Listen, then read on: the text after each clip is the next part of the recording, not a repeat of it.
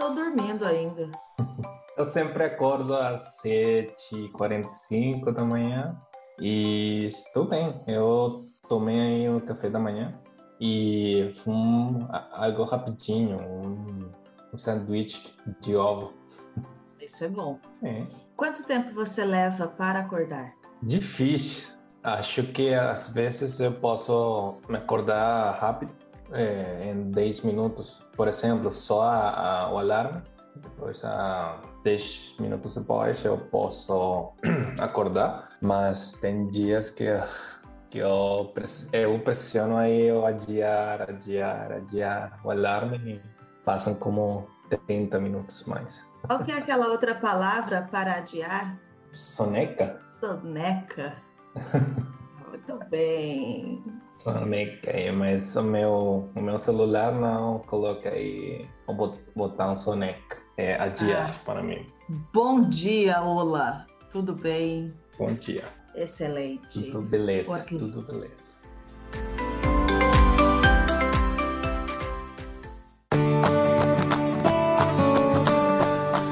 Olá, seja bem-vindo ao seu podcast 100% em português. Obrigado. Eu sou a professora Juliana, nós somos o podcast Falar Português Brasileiro e eu gostaria de chamar a atenção para um detalhe. Uh, eu tenho em média, eu tenho em média 300, 300 reproduções entre a publicação de um episódio e outro. A estatística diz muito sobre o meu conteúdo gratuito para vocês, mas quando eu acesso o Spotify, eu não vejo essa quantidade de reproduções, considerando que eu tenho 72% de reproduções pelo Spotify. Eu não entendo por que, que, com todos esses players, a minha avaliação é tão pouca. Algum problema estamos tendo, ou eu não estou conseguindo me comunicar com vocês, ou não está ficando muito claro que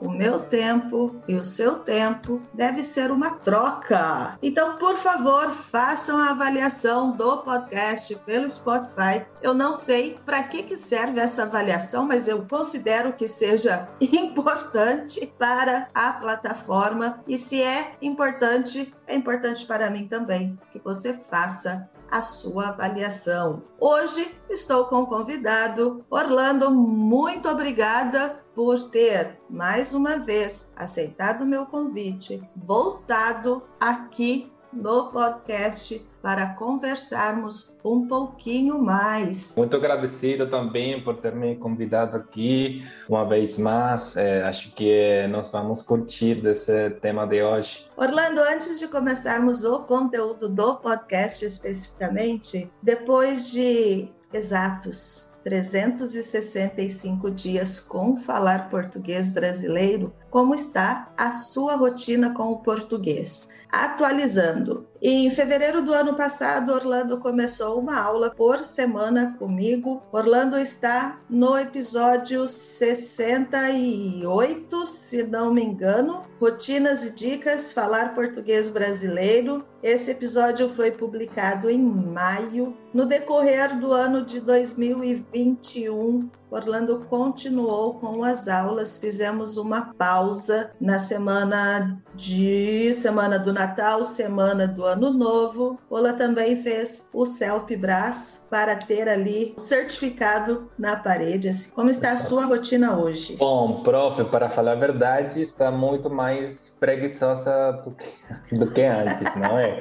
é? Eu tinha uma missão no ano passado de aprender o português, é, então eu decidi de aprendê-lo todo dia. Então eu tinha uma, uma rotina muito, muito intensa. Come, começou a ser mais intensa quando eu comecei as aulas com você é, lá no fevereiro do ano passado. Então era todo dia aprendendo durante duas horas mais ou menos, é, também nas manhãs, e era lendo um livro, era escutando o seu podcast, também escutando as músicas, assistindo seriados, é, de tudo, de tudo aí, tentando ocupar ou usar essas duas horas que eu tinha. Então, depois disso, é, bom, nossas conversas, eu também participei é, nas suas aulas de Salpibras também para me preparar para a prova e que eu fiz a prova no ano passado em, em dezembro e acho que espero que, que seja que seja uma boa nota aí um bom resultado porque isso é essa era a missão. E não sei porque eu decidi mas eu gostei muito de aprendê-lo o português desse desse jeito foi, foi muito divertido para mim, pelo menos. Orlando, com o seu português fluente em um ano, como você se sente hoje mais relaxado com a sua aprendizagem, o seu desenvolvimento? O que você conseguiu também falando português? Infelizmente, eu não pude é, ir para o Brasil e praticar o meu, o meu português com os brasileiros lá, mas, é, como falei, como curiosamente, é, eu estava procurando trabalho aqui na Espanha, eu estou agora aqui na Espanha, antes estava no Chile. Então, é, o mais curioso disso foi que a última entrevista foi com um cara do Brasil Brasil. Então, para a, para surpresa dele, é, eu comecei a falar português com ele. Quando eu soube que o seu sobrenome era Queiroga, então eu disse: Ah, esse cara aí é brasileiro. Então, vou perguntar. A minha primeira pergunta foi: É, você é brasileiro? Sim. Comecei a falar, e a falar, e a falar, e o cara estava muito contente. E começamos aí. Então, acho que essa relação ajudou, me ajudou para, para ser escolhido. É, mas isso, acho que no geral também tenho feito muitos amigos também é, brasileiros e é, para, para minha surpresa também é, eu tinha conexão com muitos brasileiros e tem sido muito legal falar com eles, trocar ideias e tudo isso na sua língua. Blanda, eu sinto muito orgulho de ter tido você como meu aluno no ano passado e por mais que você esteja encerrando a sua encerrando não, diminuindo a sua rotina estudando em português, estudando o idioma português, por mais que esta seja a nossa última reunião, nós estamos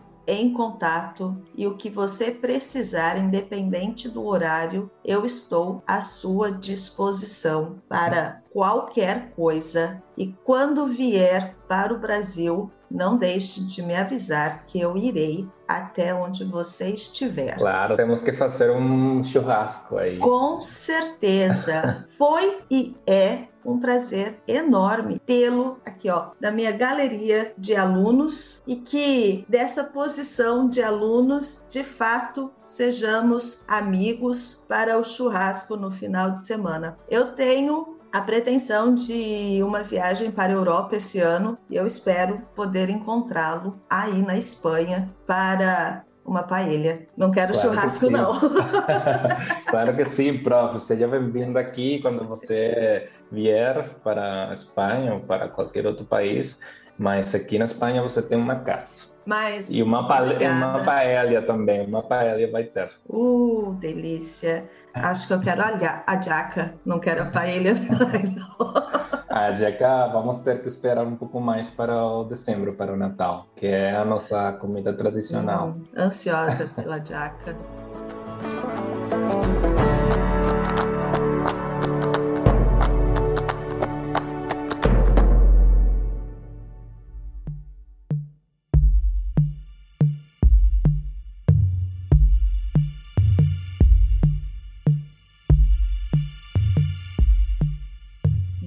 Mas para isso eu preciso saber um pouco sobre Bitcoin, criptomoedas. E este episódio ele vem após uma aula que o Orlando deu para mim sobre como investir em criptomoedas, Bitcoin, o que é, a questão histórica do Bitcoin. E aí surge a ideia desse episódio então, pegue o seu papel, a sua caneta, faça as anotações, que as dicas do Orlando são quentes. Falar português brasileiro também aceita Bitcoin como forma de pagamento depois dessa nossa aula. Olá, vamos para os Bitcoins que eu preciso investir para ir para a Europa este ano.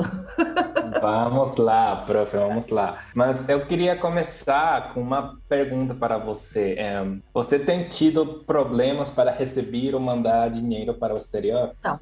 Não? Você não tem tido por exemplo, é, uma taxa muito alta para mandar dinheiro ou grana para o exterior ou receber. As pessoas, as pessoas que pagam você não têm queixas sobre, oh, prof, eu tenho uma taxa aqui muito alta. Na verdade, eu não mando dinheiro, eu só recebo do exterior. é, mais beneficioso. E, exato. Claro, tem as taxas mais altas e tem as mais acessíveis. Não vou dizer baixas, baratas, porque não são. Uh, para que, aliás, eu ofereço as opções como forma de pagamento, qual que você quer, e a pessoa escolhe, o aluno escolhe a que melhor for, a que mais for conveniente para ele. Uh, as taxas giram em torno de 7%, 10%, 11% e também tem uma forma de transferência que dá em torno de 2, 3%, como se fosse uma transferência bancária. Mas isso mata qualquer um, viu? Claro. E também toma tempo, não é? Às vezes essa transferência pode durar três, quatro dias. Você e eu estou tanto preocupada. é, pessoalmente, eu tive esse problema com você várias vezes. E três acho que dias. eu. Três dias. E também na mesma plataforma, eu tive que vou é, colocar de novo os seus dados, não sei porquê. E também disse que no Brasil tem uma, uma restrição de, de de aumento da, do pagamento, valor? do valor do pagamento aí, que é como 5 mil dólares, uma coisa assim. Então, muitas restrições, muitas taxas, muito, tudo isso. Então, aqui o resumo de tudo isso é o controle que tem os bancos sobre o nosso dinheiro. Há mais ou menos como 11 anos, que é, saiu um cara chamado de Satoshi Nakamoto. Isso aí é um apelido, isso não é um nome real. Então, o cara decidiu criar esse sistema chamado de Bitcoin. Para quê? Para é, dar aos usuários, aos, às pessoas, esse controle que eles precisavam só o seu dinheiro. É, a soberania de mandar dinheiro quando você quiser, se pedir permissão a nenhum banco, é, ter esse controle de mandar e receber a qualquer a qualquer hora também. Também é, fazer um sistema que não é fácil de corromper é a palavra prof? Corromper. Corromper corromper porque ninguém tem acesso direito, assim como os bancos têm acesso aos seus sistemas para mudar as taxas de interesse, as, as taxas de qualquer outra coisa, de fechar a sua conta, sei lá sabe? Então, se eles veem um movimento que eles não gostam, se você paga um lugar que eles não gostam, então eles bloqueiam aí a sua conta e já era. Então, esse aí, esse, essa liberdade era o que Satoshi Nakamoto queria fazer. Então, criou, é, criou aí o sistema Bitcoin. Que o Bitcoin não é uma só, é uma só, uma só uma coisa, coisa sozinha, hein? é a combinação de duas coisas o Bitcoin é o blockchain, que é a, é a tradução é a cadeia de blocos, e Bitcoin como a moeda, a moeda, a moeda digital. Então, como funciona mais ou menos para, para entender aqui? Quando, se eu quiser, eu tenho, eu tenho Bitcoin e eu quiser mandar você um valor, é, então isso aí gera uma transação com uma informação específica. é, não disse os nomes, claro, é, é anônimo, mas disse a direção como dias das carteiras que nós temos. Da minha carteira à sua carteira. Então, essa informação sai. Sai, também aparece a data. Aparece outra, outras informações, data, é, transação, é, o valor da transação, da transferência, ou, ou a direção, o endereço das nossas carteiras e tudo isso está aí como compactado o que acontece com essa informação. Então, estão os mineradores e que com essa informação e, e, começam a fazer algoritmos com os seus computadores para processar essa informação e que fique segura, que fique também é, impossível de, de ver, por assim dizer, de corromper, como nós é, falamos. E quando eles conseguem ter isso é um pouco mais avançado, mas quando eles conseguem minerar esse bloco, que não somente é, é a nossa transação que está aí, também estão como, como 100, sei lá, muitas transações, e quando eles é, conseguem minerar isso, pum, você cria um, um bloco de informação e essa, esse bloco de informação pode ser acessado depois. Você pode no seu computador colocar o número da nossa transação e você vai ver esse, esse endereço mandou esse endereço com é, com uma taxa de tanto por cento e assim e você vai ver muitas é, outras transações nesse mesmo bloco de informação. Então, quando esse bloco é gerado, é, o minerador recebe uma recompensa que é o Bitcoin, que é essa mesma Bitcoin que nós temos em, nossa carteira. Então, como? Porque eles os vendem ao, ao, no mercado e ou compramos né, nós, ou você compra, ou uma casa de, de troca compra também, então aí se gera essa economia sobre o Bitcoin. E o que acontece, então, isso, isso aí, esse bloco de informação, um traz de outro, se chama o blockchain. Isso aí é a ideia principal do, do blockchain. Isso aí também é o mesmo conceito que as outras criptomoedas pegaram para criar a sua própria é, blockchain e a própria é, moeda também. É o mesmo conceito. A única diferença que tem os outros com o Bitcoin é que o Bitcoin não tem dono. Isso é importante. Não tem dono. Então, o que acontece quando não, não tem um dono? Então, não sofre de corrupção, não tem, é, não tem ninguém a quem é, controlar. Não tem ninguém para controlar. Você não pode ir dizer, dizer para o Satoshi, porque não existe, ninguém sabe o que é. é é, apague aí o, o, blockchain de Bitcoin, ou apague aí que as recompensas de, dos mineradores sejam baixas, ou tente hackear aí o blockchain. Não pode, porque isso aí é um sistema que ficou para, para não ser corrompido. E a, a, comparação com os outros, sim, você sabe, é o Ethereum, que é a segunda moeda mais importante, tem dono aí, que se chama Vitalik não sei o que. Mas o nome é, o nome é Vitalik. E assim com os outros. Todos sabem quem, quem é ou quem são os donos das outras é, blockchains, das outras moedas. E bom, o importante aqui também é que você vai perguntar, prof. Não, depois eu pergunto.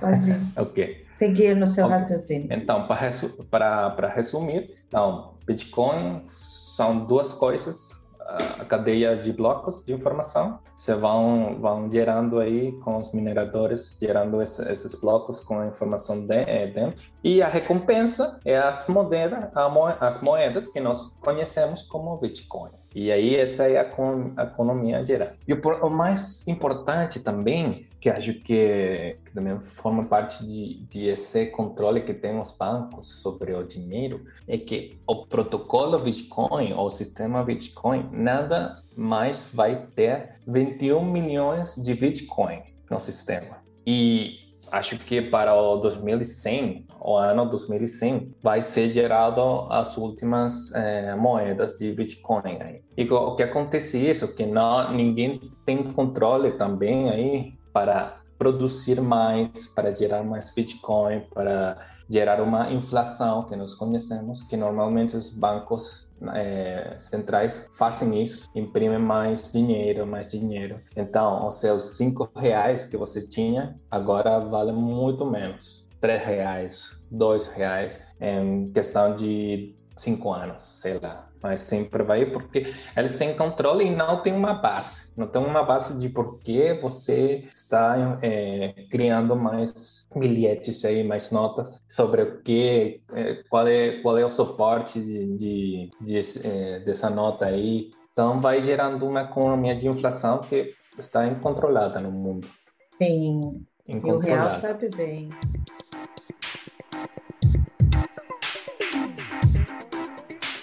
Eu ia te perguntar, Ola, sobre esse processo de mineração que você fala Sim. e esse a questão da descentralização. Muito importante a descentralização. Acho que é o conceito mais importante. E bom, é o processo de mineração, para começar com essa pergunta, é um pouco mais complicado. Vou tentar fazê-lo fácil de digerir, mas o assunto é esse então, tem um computador, um cara, eu posso ter um computador para minerar também. É, é, acho que você precisa de um, de um software é, que se chama Bitcoin Core, uma coisa assim, e preparar o seu computador para isso.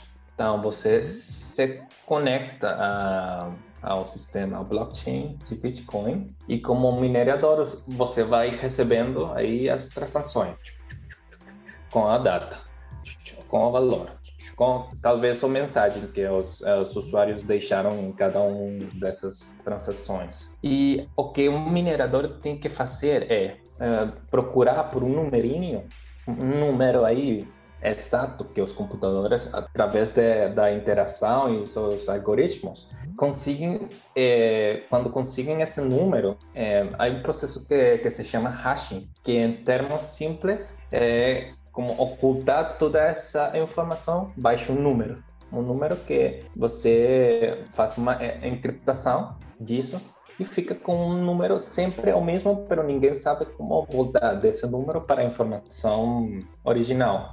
Essa é a segurança e acho que muitas plataformas usam esse estilo de encriptação. Pegam, por exemplo, Facebook, é, pega o seu nome, o seu sobrenome, idade, tudo isso e juntam tudo isso e criam esse número hash. Então, o sistema Bitcoin, o que acontece é que diz aos mineradores: eu necessito, preciso, desculpa, eu preciso de um hash desse, desse bloco que tenha quatro zeros, por exemplo. Então, a, a, informação toda junta das transações e valor e data e tudo isso cria, um hash, mas com esse número, número aí é, que eles têm que procurar, tem que tentar mudar esse hash para que tenha quatro zeros, por exemplo. Porque me, enquanto eles vão colocando um, cria um hash novo. Dois, outro hash novo. Três, outro hash novo. Então, quatro apareceu o primeiro zero. Ah, então já, ah, já tenho o primeiro número. Tudo isso é o computador fazendo isso. Uhum. Depois, muda ao seguinte número. Um, Ok, e vai, isso vai mudando esse número hash até que eles consigam quatro zeros, por exemplo. Não é precisamente quatro.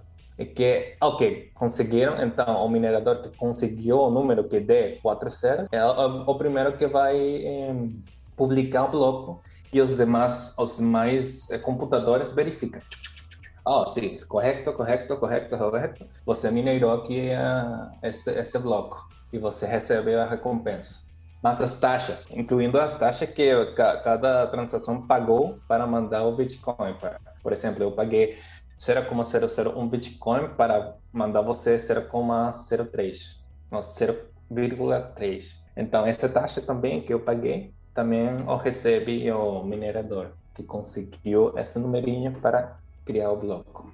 Interessante, mas isso aí é, é. mais... É, mais complicado, mas muito mais fundo do que do que essa explicação pode fazer. Ah, então, outro, outro conceito que você gosta muito, acho que foi o conceito que, que chamou a sua atenção, é o conceito de descentralização. A descentralização, em poucas palavras, é que o blockchain pode morar em qualquer computador no mundo.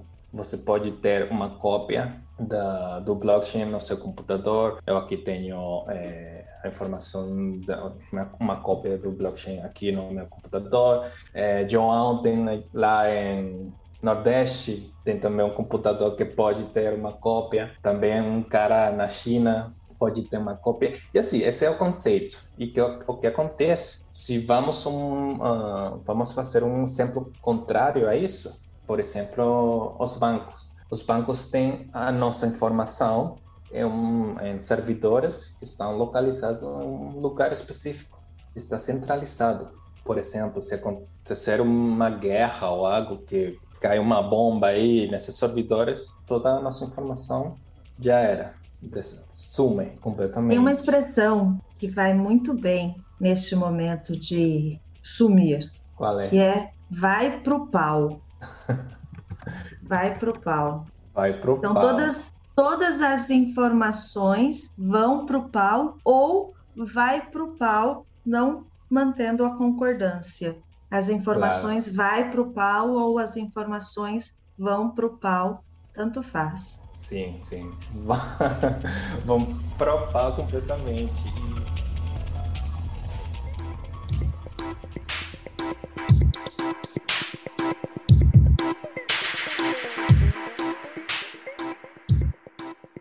Isso aí é um, um, problema nada mais. Isso aí, como que é, assim, a nossa informação, o nosso dinheiro, o controle da informação, tudo isso. Mas também, como é centralizado, eles têm o controle de bloquear uma conta, de decidir quem recebe uma, uma conta bancária e quem não. Porque se você não, é, não cumpre os requisitos que eles precisam, então você não vai poder abrir uma, uma conta, não? Então, todo esse controle central faz muito complicado a liberdade de economia entre pessoas a nível mundial, a nível local e tudo isso. Quantas pessoas não têm uma conta bancária? Que por A ou B não tem essa informação porque são, é, tem, são trabalhadores informais, sei lá, mas podem ter a grana também para abrir uma conta e tudo isso. Então, tudo Ou, isso. Aqui no Brasil, se você tem algum problema com o seu CPF, você não consegue abrir uma conta bancária. Nossa, claro, nem imag... sonhando. Imagine aí os, é, os imigrantes que é, estão em um país que ainda tão, tem problemas com a identificação, CPF, passaporte e tudo isso, então não, não tem acesso não tem. à economia. E tem que fazer coisas como talvez trabalhar é, ilegalmente e receber menos dinheiro e não tem todo é notas, notas, notas, muito mais complicado. Tudo isso vem com a centralização, essa centralização. Se eu tenho o poder, eu posso controlar o que eu quiser. Isso aí é um conceito muito básico. Mas se esse poder está espalhado em muitos lugares, nesse caso, em muitos computadores, ninguém tem acesso se eu quiser é, eliminar, por exemplo, o seu computador, coloquei uma bomba, um vírus, sei lá, não importa, não importa porque eu vou para o computador da China e também tenho a cópia aí. Eu vou ao computador da Itália, também tenho a cópia do Bitcoin, do blockchain aí. Então, essa informação está em todos os lados que você quiser enquanto exista um computador no mundo com internet, você vai ter acesso ao, é, ao blockchain aos seus Bitcoin. Sem se importar se na China, por exemplo, é, existe um, um exemplo muito legal agora, que a China era dos países que gerava mais Bitcoin. Tinha os, é, acho que como 60% dos mineradores dos Bitcoin. E o governo decidiu, é, decidiu fechar as operações e todo mundo estava como preocupado e nada aconteceu com o Bitcoin. É, é, na China está proibido, mas o Bitcoin sigue vivendo, sigue funcionando. Aqui eu, agora eu posso ver, eu posso mandar você grana, eu posso receber. Não aconteceu nada. Por quê? Porque os, o governo chinês não tem controle sobre o, o sistema, não tem controle talvez sobre esses computadores que estavam lá, mas não, não sobre todo o sistema blockchain. Isso aí faz que que não, ninguém tenha esse controle. E o importante é a mistura de que é centralizado e que Bitcoin não tem é, dono é uma, uma fortaleza impenetrável. Impenetrável para qualquer corrupção, qualquer outra coisa que, que decidam os, os governos, os, os bancos centrais, etc. Acho que, bom, para mim, é a parte do Bitcoin que mais me chamou a atenção, essa descentralização da criptomoeda, o fato de o governo não ter acesso, não ter controle sobre isso e também não saber quem é o proprietário desse sistema. Isso é muito massa. É, é, muito, é muito massa, porque ao final tem muitos exemplos disso, porque agora com os caminhoneiros da Canadá, não sei se você tem escutado a notícia. Não. Bom, agora os, cam... ah, como os caminhoneiros lá de Canadá parece que tem restrições de cruzar entre os Estados Unidos e a Canadá, porque o governo canadense precisam que eles tenham a vacina. E acho que muitas pessoas não acreditam na vacina ou não podem, sei lá, a decisão que é muito pessoal. E então começaram a fazer greves nos seus caminhões por, to a toda, por toda a Canadá. E, bom, então agora fizeram, eh, fizeram uma, um GoFundMe, GoFundMe para ajudá-los, para, sim, para ajudá-los com todos os gastos e tudo isso. E usaram a plataforma para isso. E chegaram, acho que até 10 milhões em GoFundMe. Mas o governo forçou a GoFundMe para não dar a grana a eles. Por quê? Por quê? Porque, bom, é, segundo o GoFundMe, que, é que as greves não são legais, que são um ato inconstitucional, que não, que essa grana nós vamos devolver essa grana ou se a pessoa não pega essa grana, os, os usuários, os doadores, doadores, doadores. ou apoiadores os, os Do, doadores. Doadores. Sim, os, os doadores, eh, se não reclamam esse, essa,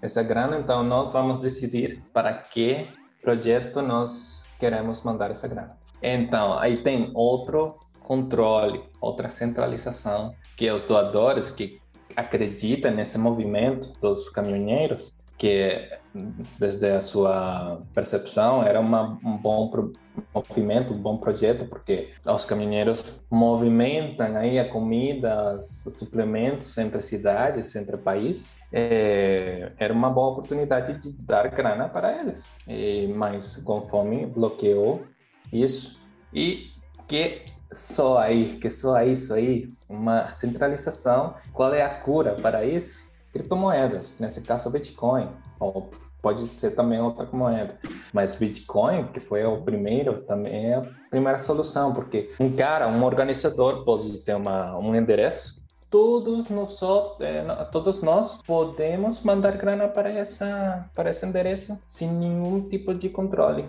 Você manda a sua grana que você quiser, eu mando. Não tem nenhum banco, nenhum GoFundMe, nenhum governo dizendo, é, você não pode, você não pode, vamos aqui a, bloquear a sua grana e você não pode fazer nada com isso. E nós vamos decidir se nós devolvemos o, dinheiro ou se vamos é, colocá-lo no outro, outro projeto, sei lá. Mas então tem muitos conceitos agora que cada vez que você vê as notícias, você dá para dar-se de conta que, nossa, aqui está acontecendo uma coisa muito estranha, muito com muitos controles. Eu não posso, talvez, ter uma conta, eu não posso mandar grana à pessoa que eu quiser. Bom, tem muitas, muitas coisas que têm a ver com essa centralização, com esse controle, que a solução para isso é o Bitcoin, ou as criptomoedas.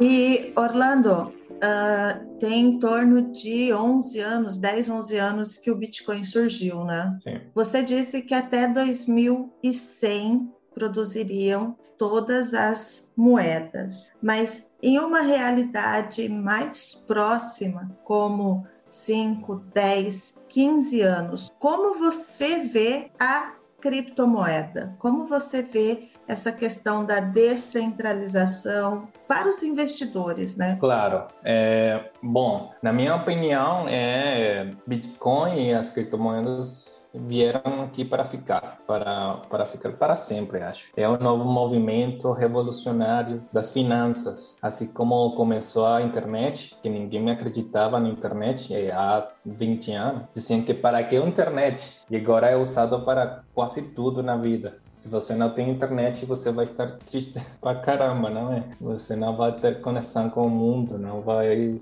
ter, não vai ter facilidades na vida para aprender, para procurar trabalho, para qualquer outra coisa, para comprar coisas, você faz o que você quiser com a internet. Então, nessa mesma uh, onda essa mesma cadeia de ideias é o mesmo com o Bitcoin. Nós estamos muito cedo no, no investimento de Bitcoin, na, é, na revolução de Bitcoin. E, bom, falando de preço, é preço muito instável, porque tem uma volatilidade muito alta agora que as pessoas estão é, tendo uma adopção muito mais grande, muito maior. Uhum. É. E o preço vai ser, mas se você vê as, os, os, gráficos, você vai, vai reparar que sempre tem tá de subida aí o preço. Mas sim, internamente, em, em, em anos específicos, tem quedas, que é bom, que é as quedas que dão medo a qualquer, mas se você uh, faz um zoom out dos gráficos, você vai ver que sempre está subindo. E que o que vai acontecer, bom, é, já você acho que você já está vendo em muitas outras pessoas, por exemplo, o Salvador adotou aí é, o Bitcoin como moeda legal. É, aparece Salvador, hoje... compartilho que El Salvador era um país que eu não conseguia trabalhar devido a, ao problema de envio de dinheiro para o exterior. Possivelmente isso me abra portas com a Argentina, porque a Argentina também você compra um produto fora, manda dinheiro, você paga 30% de taxa mais algum outro imposto local. Então o Bitcoin também vem para abrir as portas do falar português brasileiro para o mundo. Sim. Então, isso, acho que eh, Bitcoin, as criptomoedas vão, vão estar aqui por muito tempo, muito tempo, e vão, vão ser a solução para que muitas pessoas tenham acesso às finanças, à economia local. É, por exemplo, lá em, em a Nigéria também, o uso de Bitcoin entre pessoas é muito alto e são lugares que não tem nem, nem eletricidade então, isso aí vai revolucionar muitos países que são talvez pobres, que não têm acesso às, é, às finanças, às contas bancárias. Também em economias mais desenvolvidas, esse acesso e que você tenha controle sobre o seu, o seu, as, as, as suas finanças é muito importante, porque evitaria é, inflações, evitaria também é, controles como o que está fazendo agora com o fome e tudo isso. Então, é uma coisa que, que você vai estar vendo durante todos esses anos, essas mudanças. E muito mais controle, mas para o usuário, em vez de aos bancos e aos governos. Ao sistema, né? Sim. Bom, Ola, muito obrigada pela sua participação, muito obrigada por esta conversa. Eu vou continuar te chamando para gravar podcast, então a sua participação ela não encerra aqui. Caso você queira, as portas do Falar Português Brasileiro sempre estarão abertas para você. Mais uma vez, muito obrigada. Prof, muito obrigado também por uma vez mais por ter me convidado. Para mim é muito especial falar sobre o Bitcoin, porque eu acredito muito nessa tecnologia, uma coisa que dá liberdades incríveis para todo mundo. É uma coisa que dá dignidade, dá liberdade, dá acesso a essa grana, porque agora eu posso falar com, ah, como eu fiz com você. Eu falei para você para ter uma, um endereço, você abriu isso e em questão de 10, 10 minutos ou menos, você tinha aí uma, uma grana. Então, isso é incrível. Então, se eu quiser fazer isso aqui na Espanha, então eu tenho que ir para um banco, abrir uma conta. Agora não posso porque preciso de mais documentos. Estou esperando por esses documentos. Então, um, um perrengue aí só para ter grana em uma conta. Nossa, incrível. Então, com isso aí, com um endereço Bitcoin, um cara da China, da Rússia, da, do Brasil, facilmente pode mandar grana, pode fazer o que ele quiser com com essa grana. E isso aí dá dignidade, dá liberdade, dá felicidade também. A pessoa passa a existir, né? Exatamente. Então, obrigado. Espero que os ouvintes tenham entendido um pouco desse conceito das criptomoedas, Bitcoin, blockchain e tudo isso. E, bom, acho que se dá para outra podcast sobre, mais fundo sobre os temas, vamos, vamos podemos fazê-lo também. Com certeza, iremos. Bom, Vamos organizar para, para marcarmos isso daí. Olá, bom trabalho para você, um bom dia aí na Espanha. Aqui no Brasil, 6 e 10 da madrugada. Foi um prazer ter caído da cama para essa nossa conversa. Um abraço, um abraço para a Raci e até mais. Até mais, um beijão, prof. Valeu. Beijo, valeu, Beijo. obrigada. Tchau, tchau. Eu sou a professora Juliana, nós somos o podcast Falar Português Brasileiro. Não deixe de fazer a sua avaliação para que a minha estatística bata, esteja de acordo com o que o podcast me mostra. Nos vemos no próximo episódio e até mais. Tchau, tchau.